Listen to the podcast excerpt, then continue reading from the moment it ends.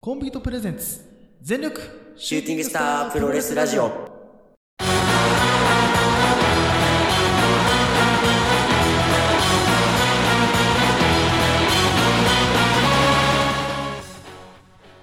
全力シューティングスタープロレスラジオこのラジオはポーターのポーターにポーターのためのプロレスラジオです全身全霊魂込めた月下大大統領の時間無制限一本勝負をお使いくださいお相手長さんと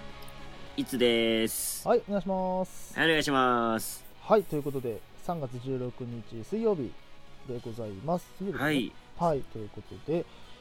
はいえー、っとねもうそろそろ4月もそろそろ来ますがなんか前そう申ねしが21日で解除みたいな感じらしいんで、はいはい。えやっとだね。やっとですねようやくね長かっ一た。 2ヶ月ぐらいマンボそうだね。ウまあでもねまあとはいつね予断は許さないって感じですけど、はいはいはい。ね、まあそんなところでまあ後ほどねあのー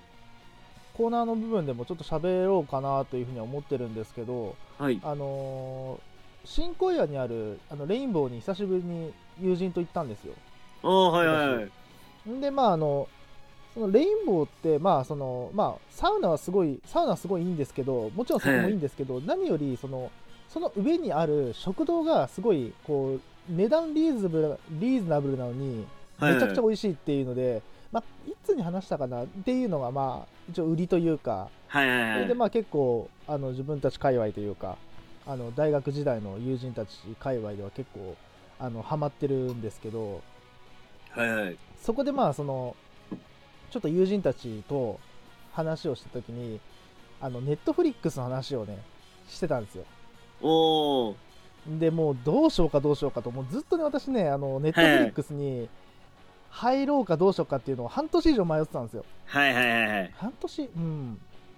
まあ何よりその見たいなんていうの作品とかが何個かあったから入りたいなと思ってたんですけど、いかんせん高いじゃないですか高いね。うん。他のやつと比べてね。そうそうそうそうそうそう他のやつがさ1000円切ってる中さ1400円って、まあ、なかなかの強気のそうだ値ね。段設定するから、うわどうしようかなと思った時にふと考えたらあれてかちょっと待ってとあのオリジナル作品って、まあ、大体2時間じゃないですかあれってうんうん。でって思った時にこれよくよく考えてみたら映画1本だなとではいはい。映画1本を1400円月額1400円で見放題って考えたらあこれ1個の映画だと思えば安いかっていうふうに自分の中で自己解釈して、はいあのはいはいはい。ー大体半年ぐらいの、あのー悩んでた時間を経てついに私ネットフリに入りましておえー、ー加入したんだ。は介入しました加入しましいた、はい。でまあなんで入ったかっていう話なんですけど、はいはい。あのーまあもう結構ねこれ大ヒット作になってるんでもう皆さんもあの知ってると思うんですけど「あのはい浅草キッド」はいはいあはのい。浅草来たね。、ビートたけしのはい、ビートたけしのこの駆け出し時代を描いた、はいはいはいまあ、。作品になるんですけどまあね良かったっすあれみんな面白いって言うよなあいやもう面白かったね本当超面白かったあのまあ時代がそのなんていうのかな舞台が1960年代の浅はいは草がまあ一応メインというか舞台になっていて、うんうんうんえっとまああのー主人公のまああのビートたけしまあその時まあ北野たけしだけどたはいはいけし役たけし役あの人なんだっけなえっとねあ名前忘れちゃったまあたけしともう一人その主人公まあ主人公格がそのたけしのあのーはいまあ、はい師匠である深見千三郎、まあ、こっちが大泉洋さんなんだけど、はいまはあ、こいの二人が大体まあ主要キャストというか、うんうんまああの主人公格なんですけど、まあ、このね師弟愛というかこの深見千三郎との出会いとかでそこから先のこのなんていうのちょっとなんていうのかな、まあ、そのその世代というかその時代っていうのがはい時代背景的に言うとその舞台からテレビに移ってった時代なのよ。あーはいはいはいそのまあ舞台小屋とかそういうところにお客さんが来てたところから、だんだんテレビにこうエンタメが移っていった時代っていうはいはいんでねまああのそこでこう一応舞台を舞台にずっと出続けてた深見千三郎、まあ、師匠のもとでうんうん一応学んでたんだけど、だんだんだんだんテレビにお客さんが持ってかれでテレビに出てる芸人がどんどんどんどん人気になっていくっていうのを見てって、はいはいでたけしもそっちで勝負したいっていうまあなんていうの心情とかでまあなんていうのかなこうだんだんその最初の方はこのもめちゃくちゃかっこよかったせ師匠がだんだん追いぼれていくというか、ちょちょっとずつちょっとずつ終わりが見えてくる師匠の姿みたいなのもなんかこう哀愁があったりとかしてはいはいで、まあ、今の時代はさ逆に言うともうテレビからネットになっていくわけじゃんそのエンタメの中心が、うんなんかそういうのを考えるとうわなんか時代のこの残酷さというか、うんこのなんつうのかなその当時はこう最先端でもうみんながこう憧れてたテレビがだんだんだんだん今やねちょっとずつふなんだろう不要の長物というかそんなに別にもうね若者の中には結構我々世代の中にも結構テレビ見ないなんていう世代の人だっているわけじゃんいやーそうなんだよなかそういうのを考えると、うわなんかなんつうのかな残酷だなと思う反面自分も、えまあ、今回ネットフリ入ったようにだんだんネットにこう自分の身を侵食してってんなっていうのも感じるし、いやそれもさ映画館とかじゃなくてさ、ネットフリックスで独占でやってるってのはなんか面白いよねそうなんかだから皮肉だよねある意味ね、うんそのそれをネットフリックスでやるっていうのもさまあそれがこの時代の移り変わりじゃないけどさ、うんそうね、うん今と昔がこうリンクする部分もうん相まって面白いんだろうけそうどそうそうそうだからなんていうのその当時だからそのテレビにテレビを毛嫌いしていたはいはいその師匠深見千三郎は今の誰かなうんみたいな、そのはいはいネットネットには絶対出ないみたいなスタンスを取る人もまあ中にはいるわけじゃないですか YouTube には出,、うんねえとかっていうそうねなんかだんだんだからそういうのも感じるしでもだからといって舞台って別になくなってるわけじゃないじゃんそういうお笑いそ小う屋だとねいうかさ、うんうんまあまあ内容とかはさちょっとあえて伏せるけど、はいはい何よりねその師弟愛がものすごいいいんだよねああそうなんだそのまあもともとだからそのなんつうのたけしって何もないところからスタートしてる人なんだよその大学どこだったかなまあ理工学部の大学をほう中退してもう数数日で中退してまあ実家出てってそのまあ浅草フランス座まあ今は東洋館っていう名前で、まあ、まだあるんだけど、はいはいはいその浅草座のあえっとうんうんフランス座の浅草フランス座の、まあ、エレベーターボーイまあ言っちゃえばなんつうのか雑用みたいな形で、はいはいはいこう住み込みでバイトしてたところにそのそこの経営者である深見千三郎さんの元の、まあ、弟子になるみたいなでも最初の方はもうな何も芸ないんだからみたいなダメだみたいな感じで言われてたんだけどそのタップを教えてもらうんだよねはいはいはいタはップダンいスをで俺だからそこでなんかねずっとたけしのその何生い立ちというか素性うんうんうんをあんま知らなかったよ、ビートたけしっていう存在を。はいはいなんか、なんか知ってる人だし、そうもちろん確2かにビートも知ってるし、うんうん2ビートも知ってるし、その、ひょうきん族も知ってるし、たけし軍団も知ってるし、それは分かってるんだはけいはど、いじゃあそれ以前のたけしってどんな人って言われたら、あんまピンとこないし、確じゃあなかんでにたけ、そう、じゃあなんでたけしがタップダンスできんのってところも、できるのは知ってるけど、よく分かんないなとうんか、そうねそうねでもそれが全部分かっていくね。その、深深見千三、だからあの喋り口調とかもそうだよね。ななんだバカ野郎とかさ、なんだこの野郎とかって、あれもなんであんな喋り方すんだろうとかって、深くし調べていくと、言われてみれば分かんねえなっていうのが、あそこで全部分かってくるのよ。全部、その、深見千三郎面白いのねっていう、その師匠のの生き写しだったっていうのに気づいて、あーって、そっかーって。言われてみれば確かに深見千三郎の喋り方なのよ。ずはいはい全はい部。はいもう、なんかその、なんていうの、江戸っ子口調というか、ベランメイク調とか、はいはいはいああはいはいはいみたいなでその弟子にそのなんていうのそのなんていうのかなぜ弟子にこうめ飯をおごおごる姿とかも、うんなんかよくはたけしのさ有名な話でその芸人が誰だっけなアリとキリギリスだったかな芸人がこう同じお店にたけしがいるっていうのをしてたんだけど挨拶行けなくて自分たちので結局い行けずじまいでたけしが帰っちゃって自分たちも会計済ませようと思ったらあ全部たけしさんにいただいてますお代はいただいてますって言って、たけしの乗る車に行ったら、あんちゃんたちが売れた時に俺俺のこと使ってねっつって帰ってったみたいな、そうそういう伝説とかも、あここも全部、その師匠の、なんていうのかな、やってもらってたことを全部後輩にやってんだなとか、ええー、あ考えるとそうなんだそうだからなんつうのまあもちろんそのフランス座がそのあんまりお金ないからこうう、んうんうんフランス座あんまお金ないからこうなんていうのかな結構資金繰り大変な中うんそのうん自分が住んでる家の前をそのたけしともう一人作家みだなりみたいな2人がこう歩いてたところをちらっと外から見て「あちょっとちょっと俺出かけてくるわ」っつって財布の中触ったらお金なくて奥さんが「はい」っつって「財布貸して」ってその借りてきたお金入れて「はい持ってきな」っつって、うんうんうんで偶然ばったり出会ったと思ってばったり出会った風装って「おちょっと今から飲み行くか」っつって行きつけの飲み屋に行くみたいなシーンがあんで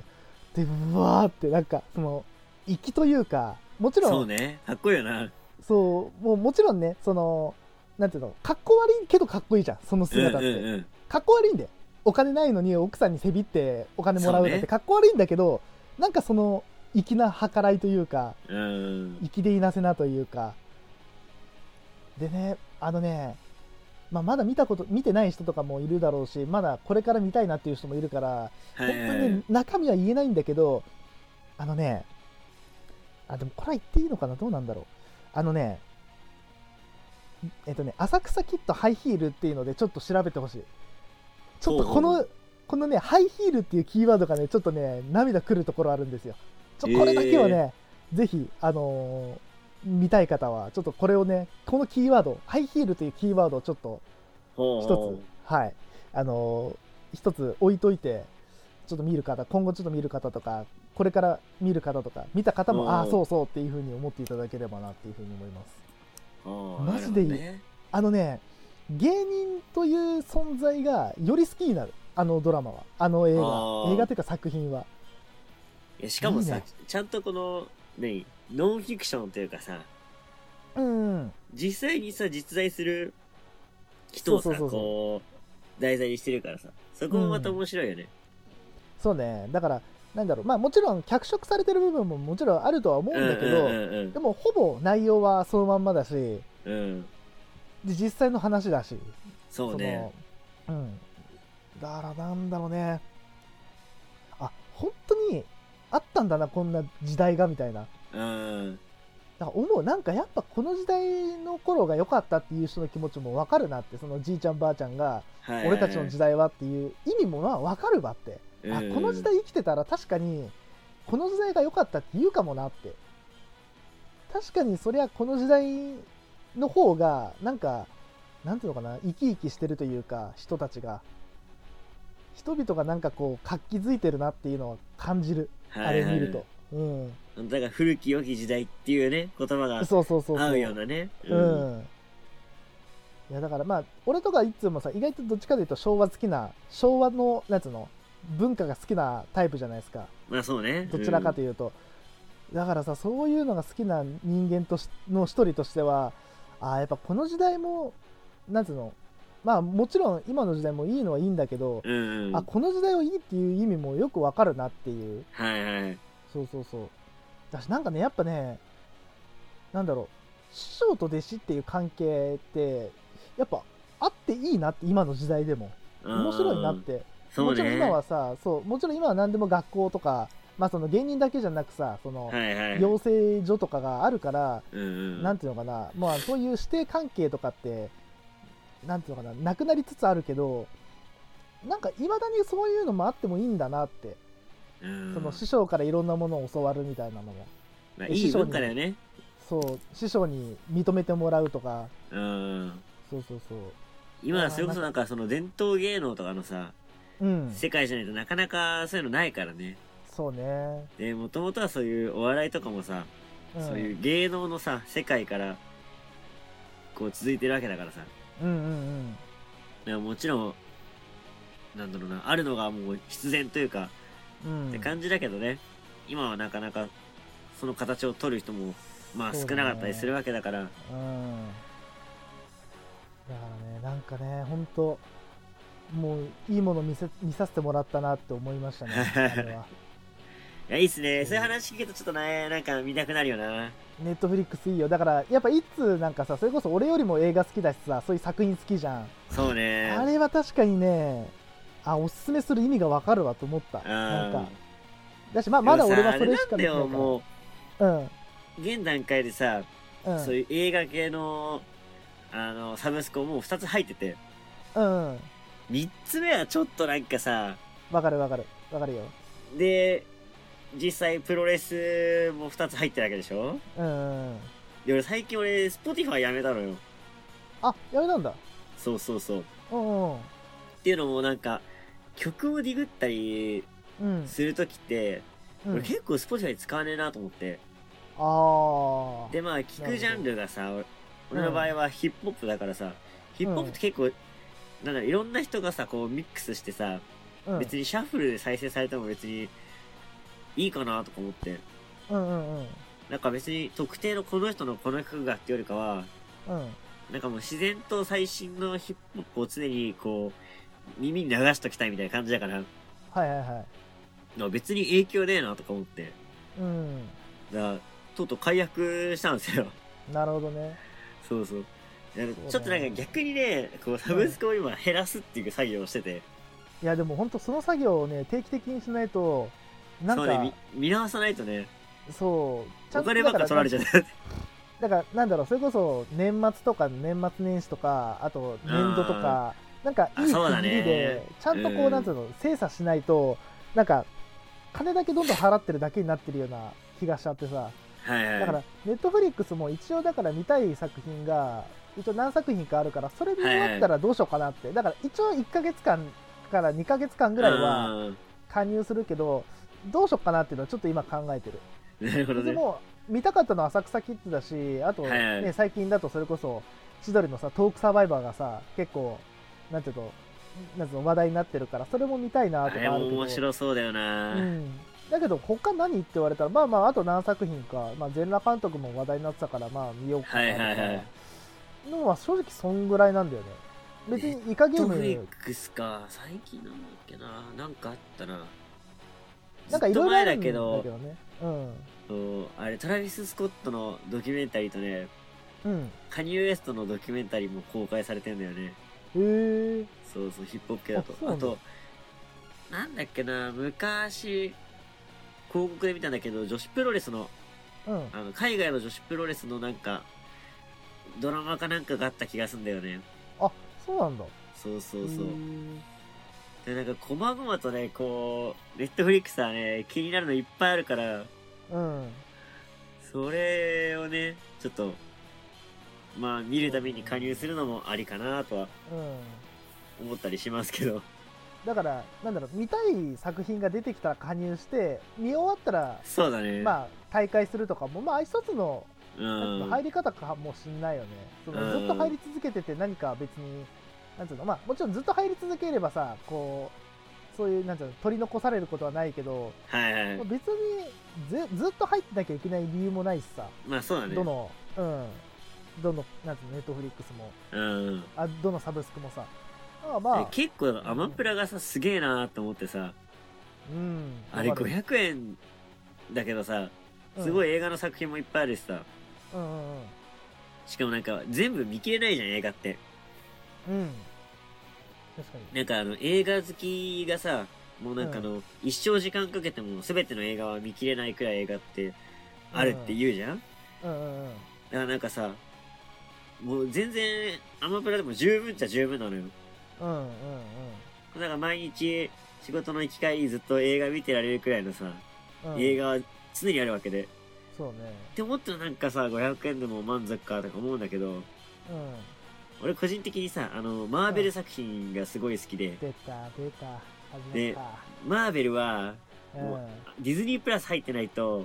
そうね今ドラマもやってるし、うんうんうんで、映画もやってるし、で、うん新しい映画のために見返さなきゃいけなかったりとかするから、そうだよね結構必須なのよ。だからディズニープラスはねあのおすすめされたその友人たちにもああ、いいそようなんだ。ってただ俺正直マーベルあんま見ないからはいはい入ってもはい。なって別に俺ディズニー作品もそんなにがっつり見る方でもないし、あああ、俺はいいやと思ったんだけど多分そうだよねマーベル好きな人からしたら必須だよねそうなんだよ。ディズ必ニープラスはね須なのよ。だよねで、最近、あのースパイダーマンうんうんスパイダーマン公開されたんだけど、あれも、はいまあもう、あれはもう公式からもうネタバレというか、うん情報解禁してるから、うんちょっと話そうかなと思うんだけど、うんもう、とうとう、そのうんマーベル、その、うんシネマティックユニバースっていう、うんその、マーベルシネマ、え、マーベル、え、シネマティックユニバースで MCU って言うんだけど、うんそのマーベルの世界観でこう共有してる世界があって、うんで、いろんな作品が繋がってるよっていうので話題になってるんだけど、はいとうとうその域を超えて、おおっていうのも、これね、あの、映画の歴史が動いたんだけど、まうんあたまにあるじゃん、あの、監督が違うさ、同じキャラクターの映画とか。はいはいうんで、スパイダーマンも過去に3作品あるのよ。うんその今新しいその MCU 版の、えースパイダーマンと、うんその前がアルティメットスパイダーマンっていうあうんうん作品があって、で、うん一番最初が、その、えーサムライミって監督がやってる、うんえースパイダーマン。うんこの映画3つなんだよ、スパイダーマンって。うんで、はいはいあんまりそう映画とか詳しくない人だとさ、うんなんで同じような作品いっぱいあるのみたいな。で、全部繋がってんのとかちょっと気になるじゃん。うんうんうんでも実際は繋がってないわけよ。あこれ別世物界なんだじゃあ。そう、別世界なんだけど、一応同じ作品だから同じ、うーん、一応世界観で描かれてると。うんうんで、今回スパイダーマンが画期的だったのが、うんその一度のスパイダーマンにうん3人全員入れちゃうんですよ。おーしかも過去の俳優を起用して使うっていう。はあすごいねそれはだからパラレルワールド的にこう進んでた映画を一本にしちゃったの。はいはいはいなるほどなるほだからど何が起きたかっていうと、そのうん過去作品は、え、その、ディズニーの会社とは別のソニーっていう会社が作ってる映画なのよ。あそっかあーなるほどだからそのソニーのうん映画と協力して、実は作ってたっていう。ほんほんほんええそれって大丈夫なんだあっちの世界っていうかアメリカ的にさだって契約のじそ世うそう界じゃんそうそう。だから映画の歴史がね、動いたのよ。動いたんだああそうだかいらうこと一な度ののかだからスクリーンにスパイダーマンが3人出てくるのよ。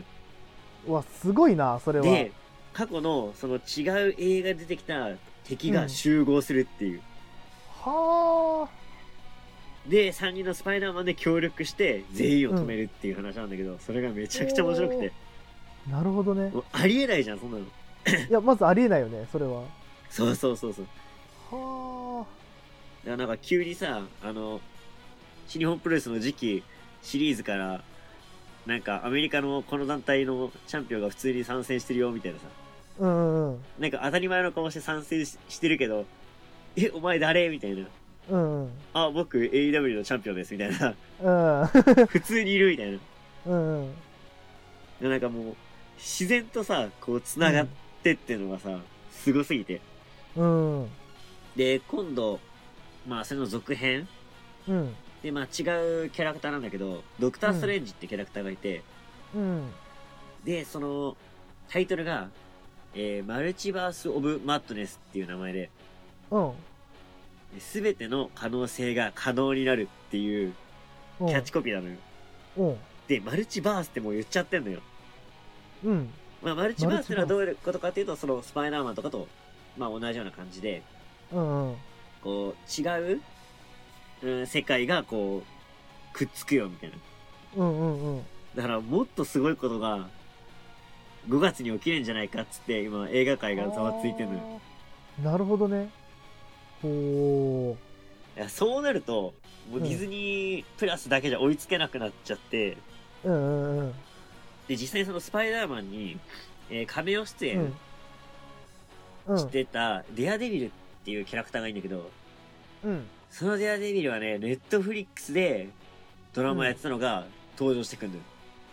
ああそういうことかうわーそうそう。で、もともとは同じ、えー作家が作ってるキャラクターなんだよね。うんうんうんで、まあその、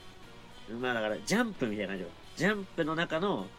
違うキャラクターだけど、お互いこう、なんだ、時々出てるみたいな感じだろうね。うんうんうんスペシャル回の時は一緒に協力して敵を倒すみたいな中なんだけど、はいまあもちろん監督だったり制作会社が違かったらさ、登場してくるわけはないのよ。うんうんだから 今回普通に出てくるっていう。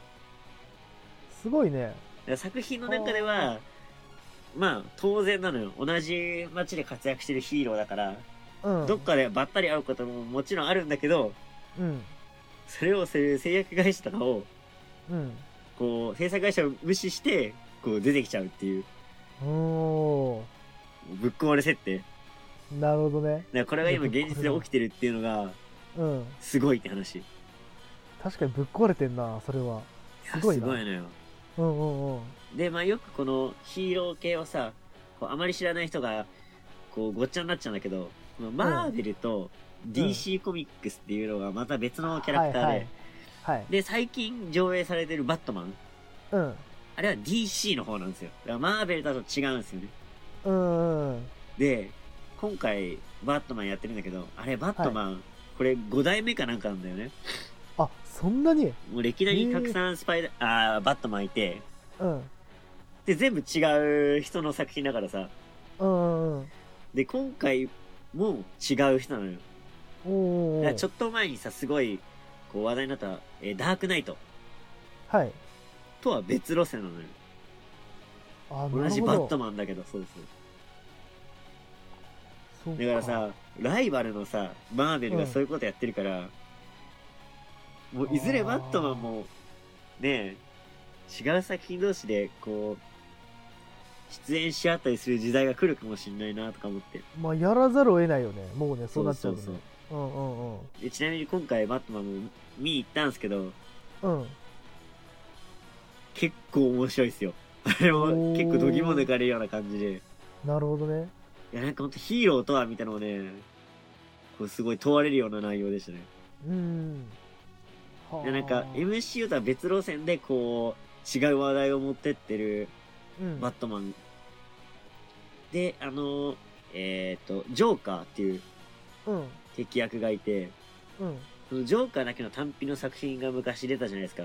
ジョーカーってうんあったねちょっと前、あの、話題になったやつね。うんうんうんあの、ホアキン・フェニックスって人がこうやってうるんキャラクターなんだけど、はいはいはいで、そっちと、えー時代がこう共有されてる世界観なのね。ちょっと難しいんだけそどの。そのバットマンそうそうそう、そう今やってるこザ・バットマン公開ってしてるいやうつのは、そうそうそう。あそこのライン、おーつながってるラインなの。おおね、こういうのをね、えーなんだろうこう、せ整理しながら見ていくとね、結構面白いから、ぜひぜひなねるほどねあの、今から追いかけるのも全然ありだと思うので。ーうんうんで、一番やっぱキャッチーで、こう、一個見るとどんどん見たくなっちゃうのが、この MCU の罠なんで、なるほどで俺はどっちかってこの、マーベルの方を結構推してるのよ。うんうんいや、ぜひ見てほしいなっていうふうに思うんで。いなるほどねやスパイダーマン、この公開はね、うん結構、激震が走っ たから、うんぜひね、多くの人に見てほしいなっていうふうに思いますね。なるほどはいはいはい。なあそっちも見てもいいんだけどなうーん。それ見始めたらもう終わんねえんだよな止まんねえんだよな絶対いや、マジで止まんないね。沼だね。沼だよね絶対ねあの、最近になってさ、俺漫画をちょっと読み始めてきてさ、うんああで、そうね今めっちゃ呪術廻戦ハマってんのよ。うんうんめっちゃ面白いんだわ、あれ。おおで、あの、サウナ行くとさ、漫画置いてあるじゃないですか。ー置いてますね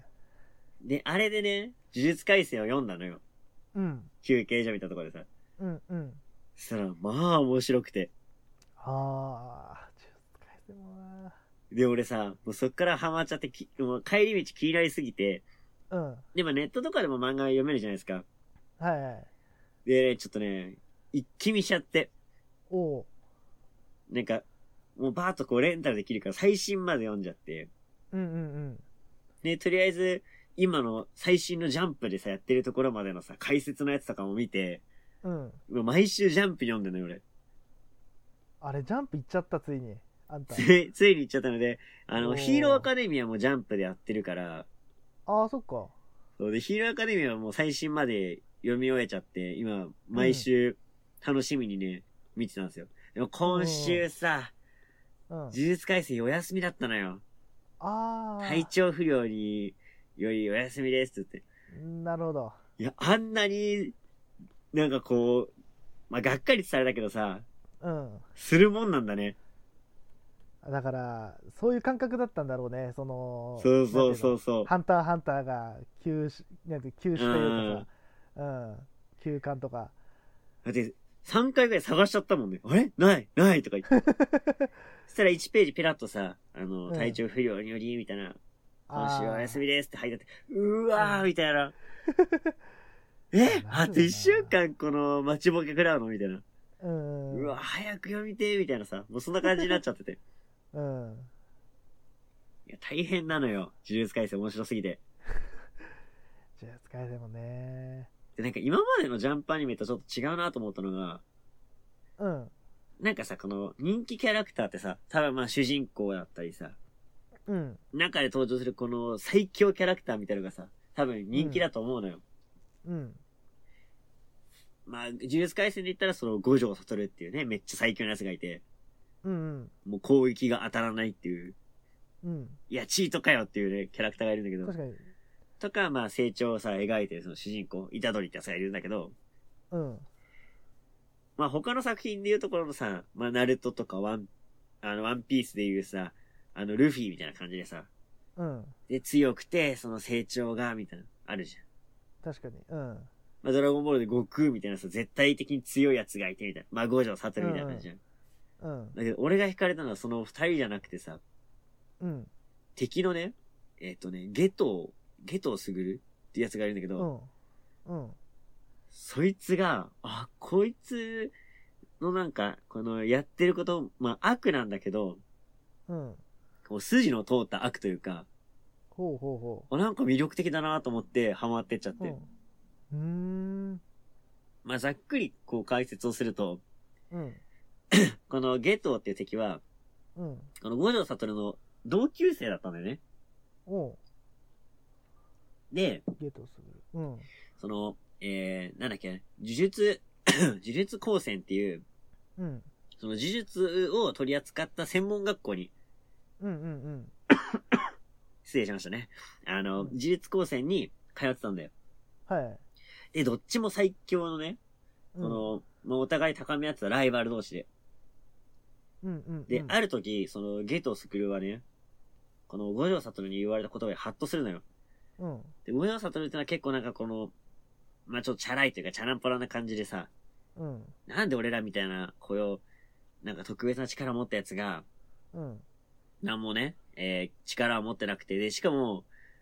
そういうなんか、呪術を取っ払ってもさ、気づかないわけうよ、ん人間は。うんうんで、なんで俺たちはこんな命張ってんのに、うんなんか、のうのうと生きてる人間たちは、こう、誰も感謝してくんねえんだ、みたいな。うんで、そのゲトは、そう、問いただすわけよ。力持ってる人が、その弱き者を救ってあげるのが世の中なんだよ、なんつって。うん俺と思って。うんこいつ未来で逆のことやってるやんけ、とか思って。ほうほうほうなぜだろうになるわけよ。うんで、読み進めていくと、うんその、えー、呪力ってものを武器にして戦ってるのね。まあ、ナルトでいうチャクラみたいな。ああはいはいうん、そういう感じなんだけどさ。うんその呪力ってその呪いの力を、人を恨む力を使って、うんそれをプラスに変えて、こう、幽霊を倒すのよ。うんだから基本設定的に、うんこの、すべてがマイナスの負の世界なのね。うんうんうんなんかかっこいい主人公たちも、人を妬んだり恨んだりする力を使って戦ってるわけ。うんうんうんなんかかっこいなるいバトルとかがさ、注目されてるから、そこの設定がちょっと曖昧なんだけど、ほどうん人間からしたら、要はこう、あんまりさ、こう、なんだろうな、ちょっと惨めじゃないけどさ、あんまりかっこよくないところを武器にしてるのみんなね。うんうんうんで、人間っていうのはその恨みとかさ、妬みとかの負の力をさ、うんこの力にできないから、うん逃げ場所がなくて、そういうこの呪霊っていう、まあ幽霊だよね。幽霊が生まれていくと。うんで、その妬みのさ、相手を呪っちゃったりとかしちゃって、うんそういう事件が起きるんだよってす背景なんだけど、うんで、その時ゲトスクルが気づくわけ。うんあ、そうかと。全員が術師になれば、うんこの世から幽霊はいなくなると。その呪霊がいなくなると。要はみんな力を使えるからさ。ああマイナスの力を発散できるわけじゃん。うんあ、そしたら、こう、自分たちがさ、こう、切磋琢磨した仲間たちが失うこともなく、うんこう、みんなが幸せに生きれるんじゃないかってなるわけよ。うんうんで、じゃあどうやったらその世界を作れるかって話なんだけど、うんみんながその技術をやっぱ、み、なんだ、ひ等しく身につけるっていうのはまあ難しいわけ。うんあ、そっか、じゃあに、力持ってない人間が全員死ねばいいんだって気づくわけよ。おおそうそしたら、そう、ん重力持ってる人だけがいればさ、この世は平和になるわけじゃん。で、その重力を持った人のさ、えーうん子供は重力を持ってるから、うんそれはもうさ、もう未来永劫をずっと幸せに生きれると。うんうんでもこれだけ聞くとなんかさ、まあ、やり方はさ、うんあれにしろさ、そう、彼なりの正義を持ってさ、正義のために動いてるわわけよ。そうそけう。あこれ、このなんか世界線が面白いなと思って。あうんうんで、人間生きてればさ、こう実世界でね、生きてればさ、こう自分が信じてるものってあるじゃん、で、うん自分が正義だと思ってるものもさ、人から見たらさ、正義じゃない可能性もあるわけじゃん。だかうんらみんなそうやって生きてるわけじゃない。だかうんら極端にその作品を描いてるけど、うんあ、みんなの中でこの、まあ、例えばなんかさ、この人とはうまくいかないんだよな、とか、あるかもしれないけど、だからみんなの中でさ、この、大小関わらずさ、呪術回戦が起きてんのよ。世の中、いろんなところに。にとか思ったらは面白いな、とか思って。あはあはあはあはあそうそう。はあ。あ、呪術廻戦面白いのよ。で、ちなみにだから今な話してた話が、この呪術廻戦の話のこう、エピソード0っていうのがあって、うん。その0の部分の話だけなのよ、これが。まだそこまでの話なんだ、それって。そう、。まだ本編じゃないのよ、これ。ああ。そのゲトをすぐると、その五条悟が、この学生時代の話なのね。なるほど。で、このエピソード0っていうのが今映画館でやってるやつなのよ。うーん。だからそういうこさとな、んだ。そう、呪術廻戦のそのストーリーがわかんなくても、実はあの映画楽しめたんだっていう。そういうことなんだ。そうそうそうそれがなんか面白くてさ。で、う。うん。たまたま俺1巻だと思ったら手に取ったのがその0巻で。うんうんうん。で、読んでたら、あ、これが映画の、その内容なんだと思ってさ。うんめっちゃ面白くて、それが。0巻だけがめちゃくちゃ最初面白いと思って。うん。うん。で、1巻になるとさ、急に時代かわ変わってさ、あれみたいな。あ主人公ちゃうやん、みたいな。